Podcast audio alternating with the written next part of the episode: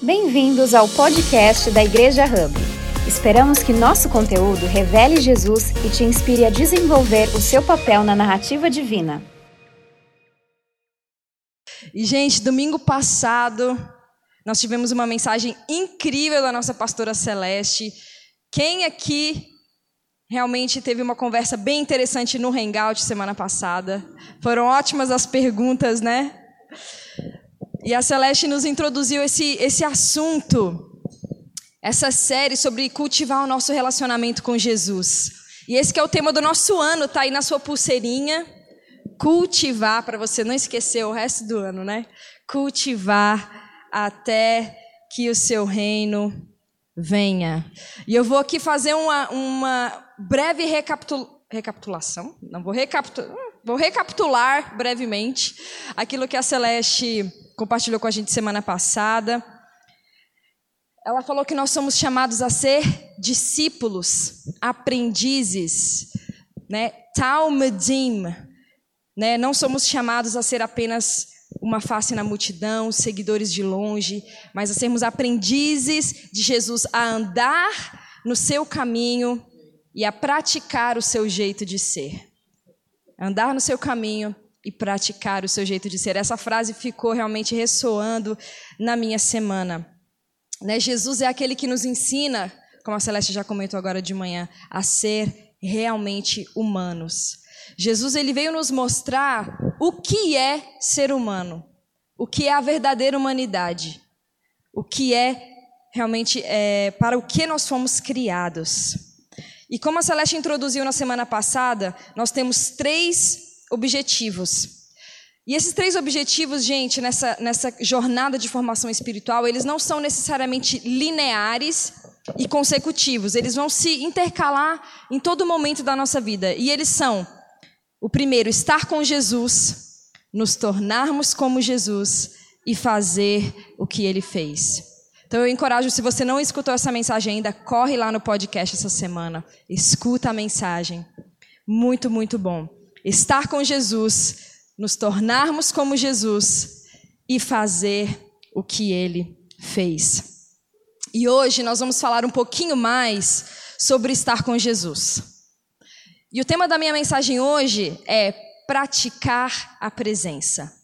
Praticar a presença. Eu quero que você se lembre dessas duas palavras essa semana. Praticar a presença. Eu quero convidar você a abrir comigo em Mateus capítulo 5, verso 19. Eu vou ler na NVI. Diz assim: nós vamos ler dois textos de Mateus. Nós vamos ler aqui. É, não, ler, não vamos ler tudo, mas aqui de Mateus capítulo 5 até o fim do capítulo 7, Jesus ele traz o sermão dele mais importante, que é o sermão do, da montanha, o sermão do monte. Que é realmente quando ele reescreve os mandamentos. Gente, eu não sei se vocês têm noção da seriedade que foi esse sermão. Os judeus, eles decoravam como Talmudim, né? como, como discípulos, como aprendizes durante os seus 12 primeiros anos da vida, eles, eles decoravam praticamente toda a Torá. Os mandamentos para eles eram uma coisa muito séria.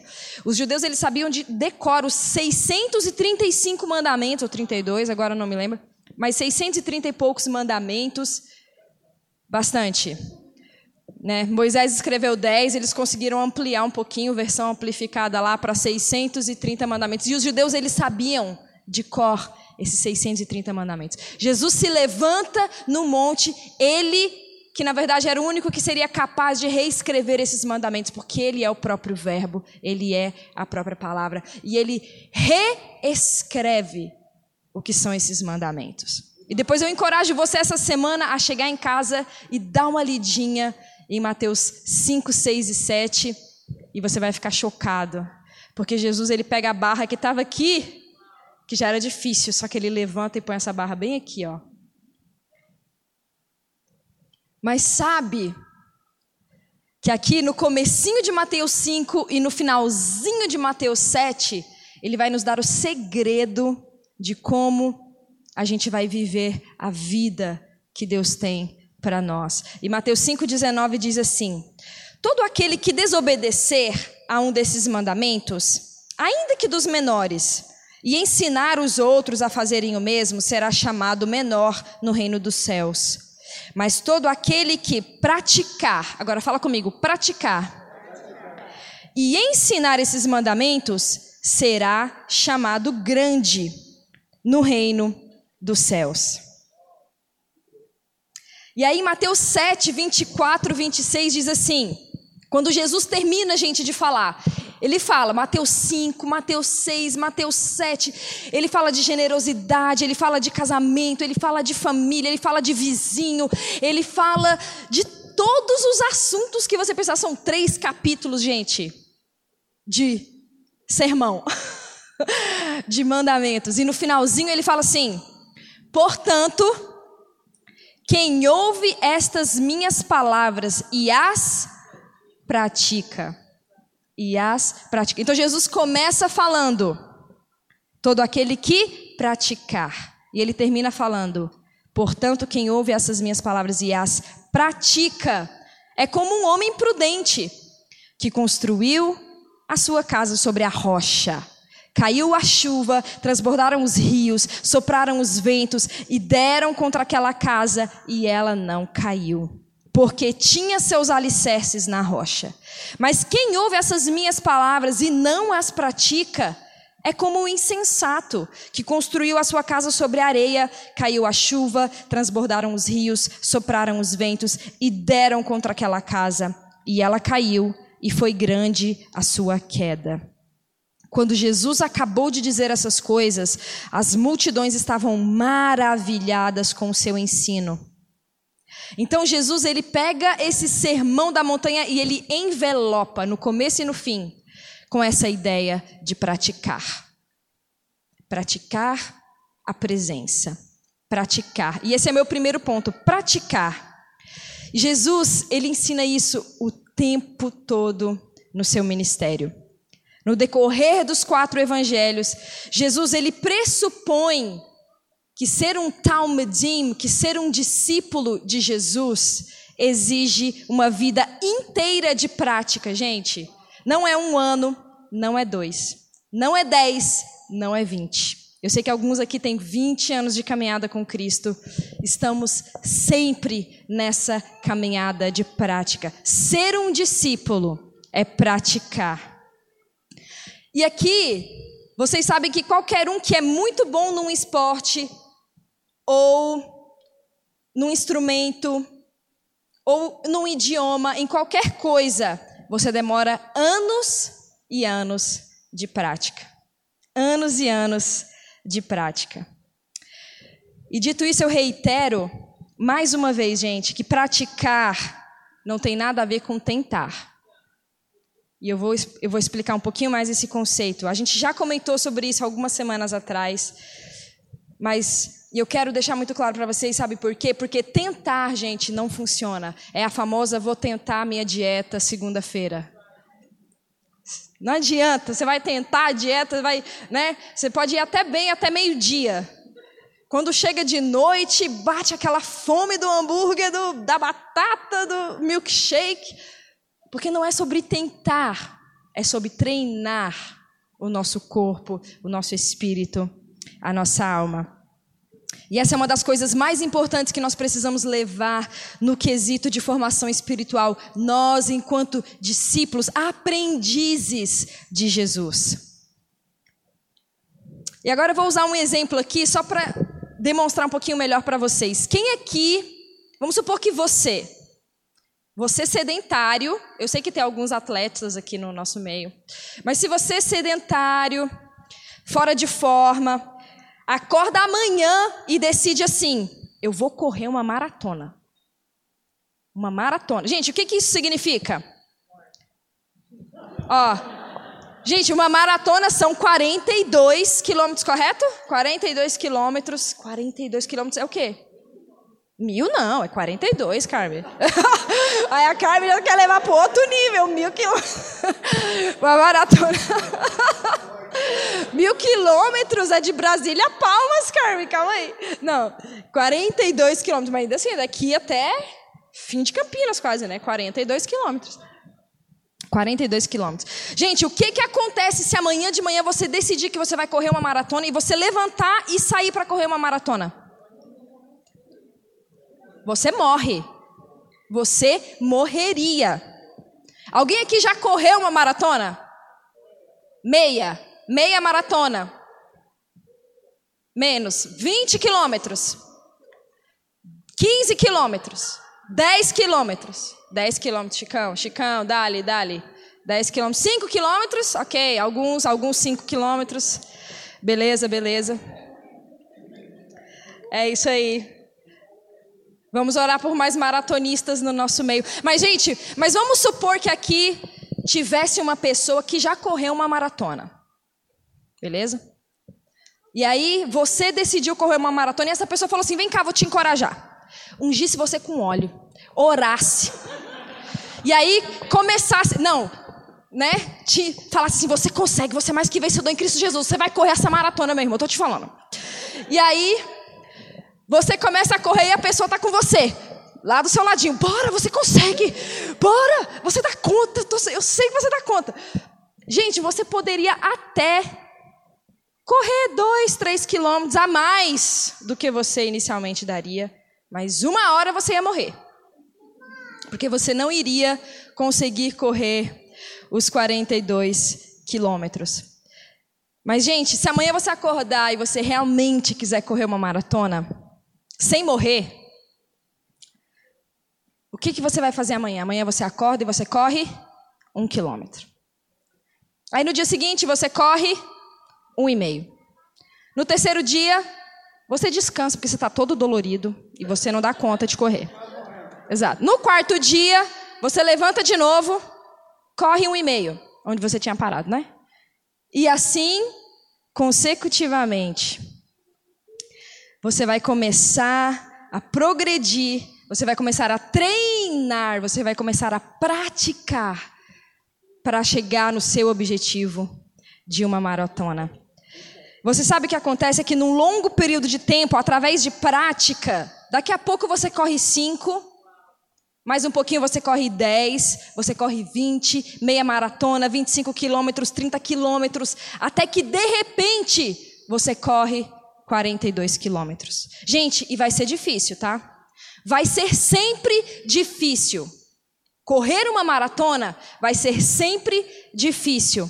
Mas daqui a alguns anos, isso pode estar dentro da sua capacidade. Você entende? Uma coisa é ser difícil e eu vou morrer se eu tentar.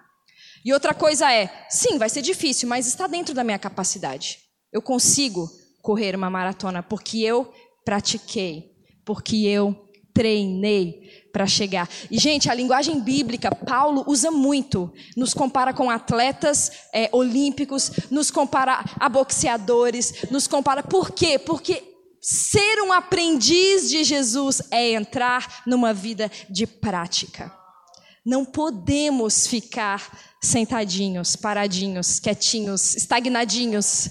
Precisamos andar no caminho.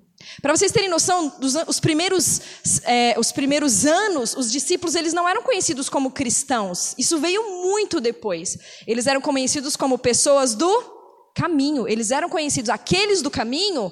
Ah, aqueles do caminho, porque eles eram aqueles que estavam caminhando, que estavam é, nos caminhos de Jesus, aprendizes nas pegadas de Jesus.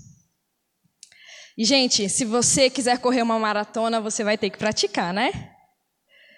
Se você quiser viver uma vida plena, uma vida abundante, a vida que Cristo prometeu, uma vida com Deus, não apenas migalhas, não apenas dando a Ele um tequinho da sua semana ou o restinho do seu final de semana, mas estando com Ele, como a Celeste leu semana passada, na sua mente, conscientemente trazendo o Senhor à sua mente o tempo todo, nós precisamos viver, praticar essa vida com Deus. Se você quer revelar Jesus, e essa é a visão da nossa igreja, revelar Jesus. Se você quer revelar Jesus, ser como Ele, como nós falamos, estar com Jesus, se tornar como Jesus, fazer o que ele fez. Muitas vezes as pessoas querem fazer o que Jesus fez sem estar com Jesus, sem se tornar com Jesus. Esse fruto aqui não vai aparecer sem primeiro nós não focarmos aqui. E como igreja esse ano, é isso, nós vamos cultivar o nosso relacionamento com Jesus. Nós vamos aprender, gente, de verdade. Aqui não vai ter fórmula mágica, aqui não vai ter promessas vazias, não vai ter um, um arrepio especial que vai fazer com que você mude de vida, não é isso. Nós estamos aqui para te ensinar ferramentas práticas pela palavra de Deus que vão nos dar esse estar com Jesus de verdade, que vão então nos trazer esses frutos que nós queremos ver na nossa vida. Porque tem algo mais frustrante do que você ler a palavra e você ver tudo que está ali para você e você pensar: não estou vivendo isso. Por que, que eu não estou vivendo isso? Nós vamos responder essa pergunta para você. Não hoje, esse ano nós vamos responder essa pergunta para você. Por que, que eu não estou vivendo isso? Sabe aquele ponto de interrogação que tem na sua cabeça? Se prepare. Esse ano nós vamos, pela palavra de Deus, nós vamos abrir, nós vamos estudar juntos e vamos aprender como nós vamos nos tornar aprendizes de Jesus. Realmente, gente, nós precisamos deixar que Ele mexa, que Ele mova, que Ele transforme o mais profundo do nosso interior. Para que nós vivamos todo o nosso potencial e a vida plena que Ele tem para nós, que Ele tem para nossa família. Nós precisaremos praticar isso em comunidade. Em comunidade. E eu vou te dizer, gente, a vida é difícil, hein? Novidade para ninguém, né? A vida, ela vai ser sempre, sempre difícil. Estações melhores, estações mais difíceis, mas a vida com Jesus, ela é inacreditável.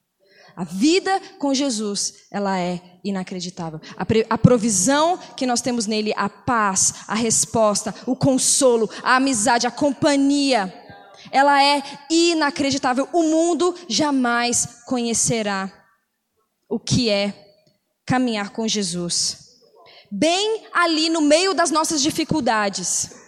É no meio de um divórcio, no meio da gente lidando com abusos da infância, traumas, no meio das dificuldades financeiras, no, no meio dos nossos relacionamentos mais difíceis, com os filhos, com os pais. Eu prometo para você, no meio de tudo isso,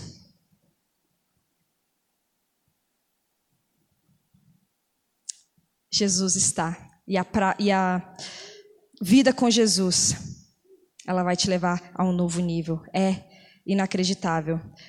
A prática dos caminhos de Jesus vai te levar a lugares dentro de você que você nunca imaginou, que você nunca sonhou. E você vai conseguir se você praticar. Se você praticar.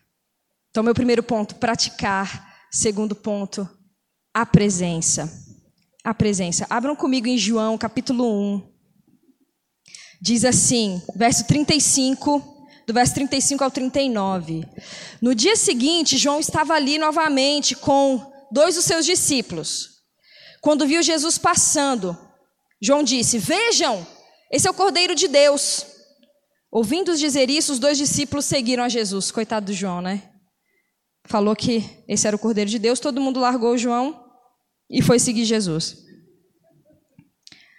Voltando-se e vendo Jesus que os dois o seguiam, perguntou-lhes: O que vocês querem? E eles disseram: Rabi, mestre, onde você está hospedado? Jesus respondeu: Venham e verão. Então foram, por volta das quatro horas da tarde, viram onde ele estava hospedado e passaram com ele aquele dia. Em outras palavras, Jesus disse assim: Vem, vem passar um tempo comigo. Os discípulos começaram a seguir a Jesus e a primeira coisa que Jesus os convida é: Vem, vem ficar comigo, vem ver onde eu estou. E como isso funciona hoje? Como que nós estaremos nessa presença? Porque Jesus morreu, ressuscitou, está sentado à destra do trono de Deus. Como isso se dá hoje, se dá hoje, né? Porque nós precisamos passar tempo com a presença de Jesus, precisamos estar com Jesus todos os dias. Ter em nossa mente, tê-lo em nossa mente o tempo inteiro. E no Evangelho de João, quanto mais próximo Jesus está da crucificação, Jesus começa a falar de uma pessoa. Uma pessoa que nós intencionalmente falamos bastante dela no começo do ano. O nosso amado Espírito Santo. Quanto mais próximo ele está de partir, mais Jesus começa a falar do Espírito Santo. Em João 14, ele fala: Eu pedirei ao Pai e ele lhes dará um outro conselheiro. Essa palavra outro, ela quer dizer um outro de mim mesmo, um outro como eu, um, um outro de mim. O Espírito da Verdade, o mundo não pode recebê-lo porque não vê nem o conhece, mas vocês o conhecem, pois ele vive com vocês e estará em vocês. Não os deixarei órfãos, voltarei para vocês. Mas o conselheiro o Espírito Santo, que o Pai enviará em meu nome, lhes ensinará todas as coisas. Lhes falar lembrar de tudo que eu lhes disse. Deixo-lhes a paz a minha paz lhes dou. Não a dou como o mundo dá. Não se perturbem no seu coração.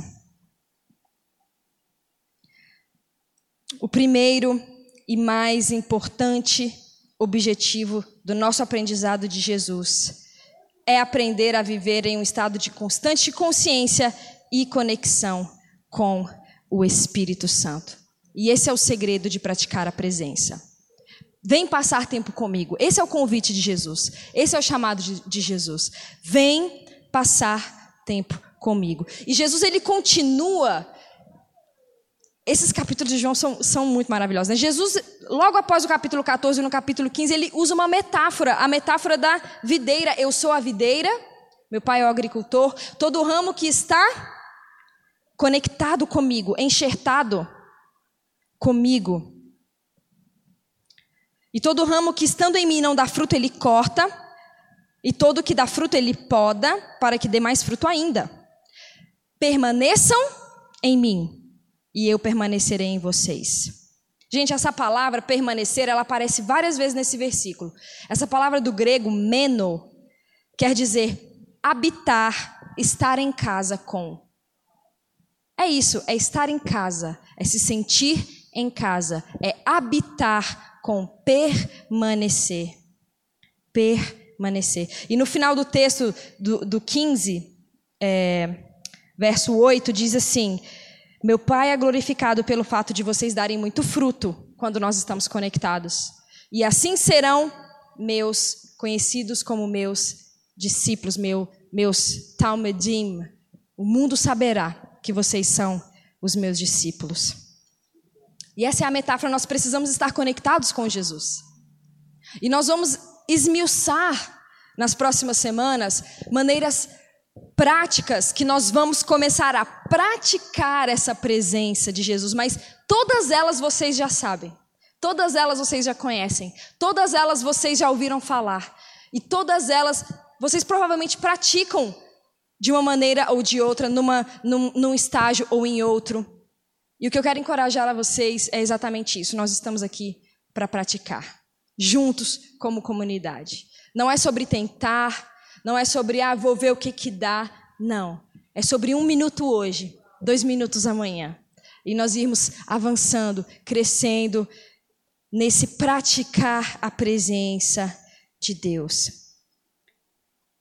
E as práticas espirituais que são aquelas que nós estaremos falando no decorrer desse ano, de cultivar o nosso relacionamento com Jesus, são essas: leitura da palavra, praticar o sábado. Gente, a Celeste tem falado tanto sobre o, o Shabat. É importante nós descansarmos. A nossa alma precisa de descanso, o nosso corpo precisa de descanso. É desligar o celular, é se desconectar da, desse mundo digital, dessa tecnologia, é tirar um tempo para você olhar para dentro, para você olhar para o seu Criador. É separar um tempo onde você não vai se preocupar. Sabe sim? Isso a gente aprende na meditação. Como que você vai se desconectar de tudo isso? Aprendendo a descansar. E você precisa treinar. Não é assim, acordei hoje, hoje eu acordei Madre Teresa, vou fazer todas as boas obras. Não funciona assim. Podia, né? Podia ter um botão, podia ter um, podia ter um, um app que você faz o download e funciona. Mas precisamos praticar. Descanso, silêncio, solitude. Gente, nós não sabemos mais ficar em silêncio. Mas não é silêncio de você não ligar nada, é silêncio aqui, ó. Porque não adianta, a gente tira. Eu tenho feito um minuto, dois, gente. Em dois minutos, quantas vezes eu pensei na carne que eu tenho que descongelar para o almoço, na, no uniforme das crianças, no não sei o quê, lá, lá, lá, e eu tenho que toda hora, tchum, voltar, tchum, voltar a mente, voltar a mente, focar, porque a gente não dá conta mais de um momento de silêncio. Mas à medida que nós começamos a praticar, a gente começa a ver os frutos, o resultado, e tudo isso vai sendo transformado nas nossas vidas oração, jejum. Essas práticas, gente, elas eram inseridas no dia 1 um dos novos discípulos de Jesus. Uma pessoa que chegava na igreja primitiva, a primeira coisa que ele fazia quando chegava, alguém falava assim: Olha, você é discípulo de Jesus agora, aprendiz, vem cá, vou te ensinar. Olha, aqui a gente faz assim. Aqui a gente lê a palavra. Aqui a gente, aqui a gente jejua. Aqui a gente tira um momento de silêncio. Olha, o sábado. Ai, quando eu falo sábado, não é o dia da semana, gente. Aqui, não é, a gente não é adventista do sétimo dia, tá? Mas é você descansar. Sabe? É você tirar um dia que você vai tirar para estar com o seu Criador, se conectar com Ele. Reconhecer que a sua provisão não vem do seu muito trabalhar, do seu muito esforço. Ela vem do seu Deus e você começa a sua semana conectada com Ele, sabendo que Ele vai prover o que você precisa. Inteligência, criatividade, conexões, pessoas, tudo. É Ele que te dá. Não é você trabalhar 48 horas por dia. Isso não vai te dar o que você precisa. Descansar em Deus vai te dar aquilo que você precisa. Precisamos decidir hoje praticar essa presença. E nós faremos isso, gente, através da presença do Espírito Santo. Não é sobre regras. Não é sobre ter que fazer alguma coisa, por favor. Não vamos sair daqui achando que nós temos que colocar mais alguma coisa na nossa agenda. Sabe o que, que nós precisamos? É tirar coisas da nossa agenda. É isso que nós precisamos. Não é colocar, eu não quero colocar nada na sua agenda. Mas eu quero que você crie espaço para praticar aquilo que vai te levar aonde você sonha como cristão. Gente, porque a gente lê a palavra e a gente sabe. Sabe aqui, aquela vida que a gente pensa que, ai, será que existe? Existe. Mas não é sobre regras. Mas vamos criar margem? Será que nós podemos juntos decidir? Gente, Jesus era um cara ocupado, ele tinha tempo para andar com as pessoas. Ele tinha tempo para se conectar com as pessoas. Ele tinha tempo para jantar na casa do amigo, para ir na balada, para ir no casamento. Ele tinha tempo. E ele estava fazendo o trabalho do pai dele, hein? Mas ele tinha margem, ele tinha espaço na vida dele. Sabe por que não, nós não damos os frutos? que nós lemos nas Escrituras? Por que, que não estamos vivendo o chamado que nós acreditamos que nós temos? Porque muitas vezes não sobra espaço na nossa vida para nos conectarmos com Ele, para praticarmos a presença dEle. Precisamos praticar a presença. Obrigada por ouvir a mais um podcast da Igreja Hub. Nos siga nas redes sociais para ficar por dentro de todas as novidades.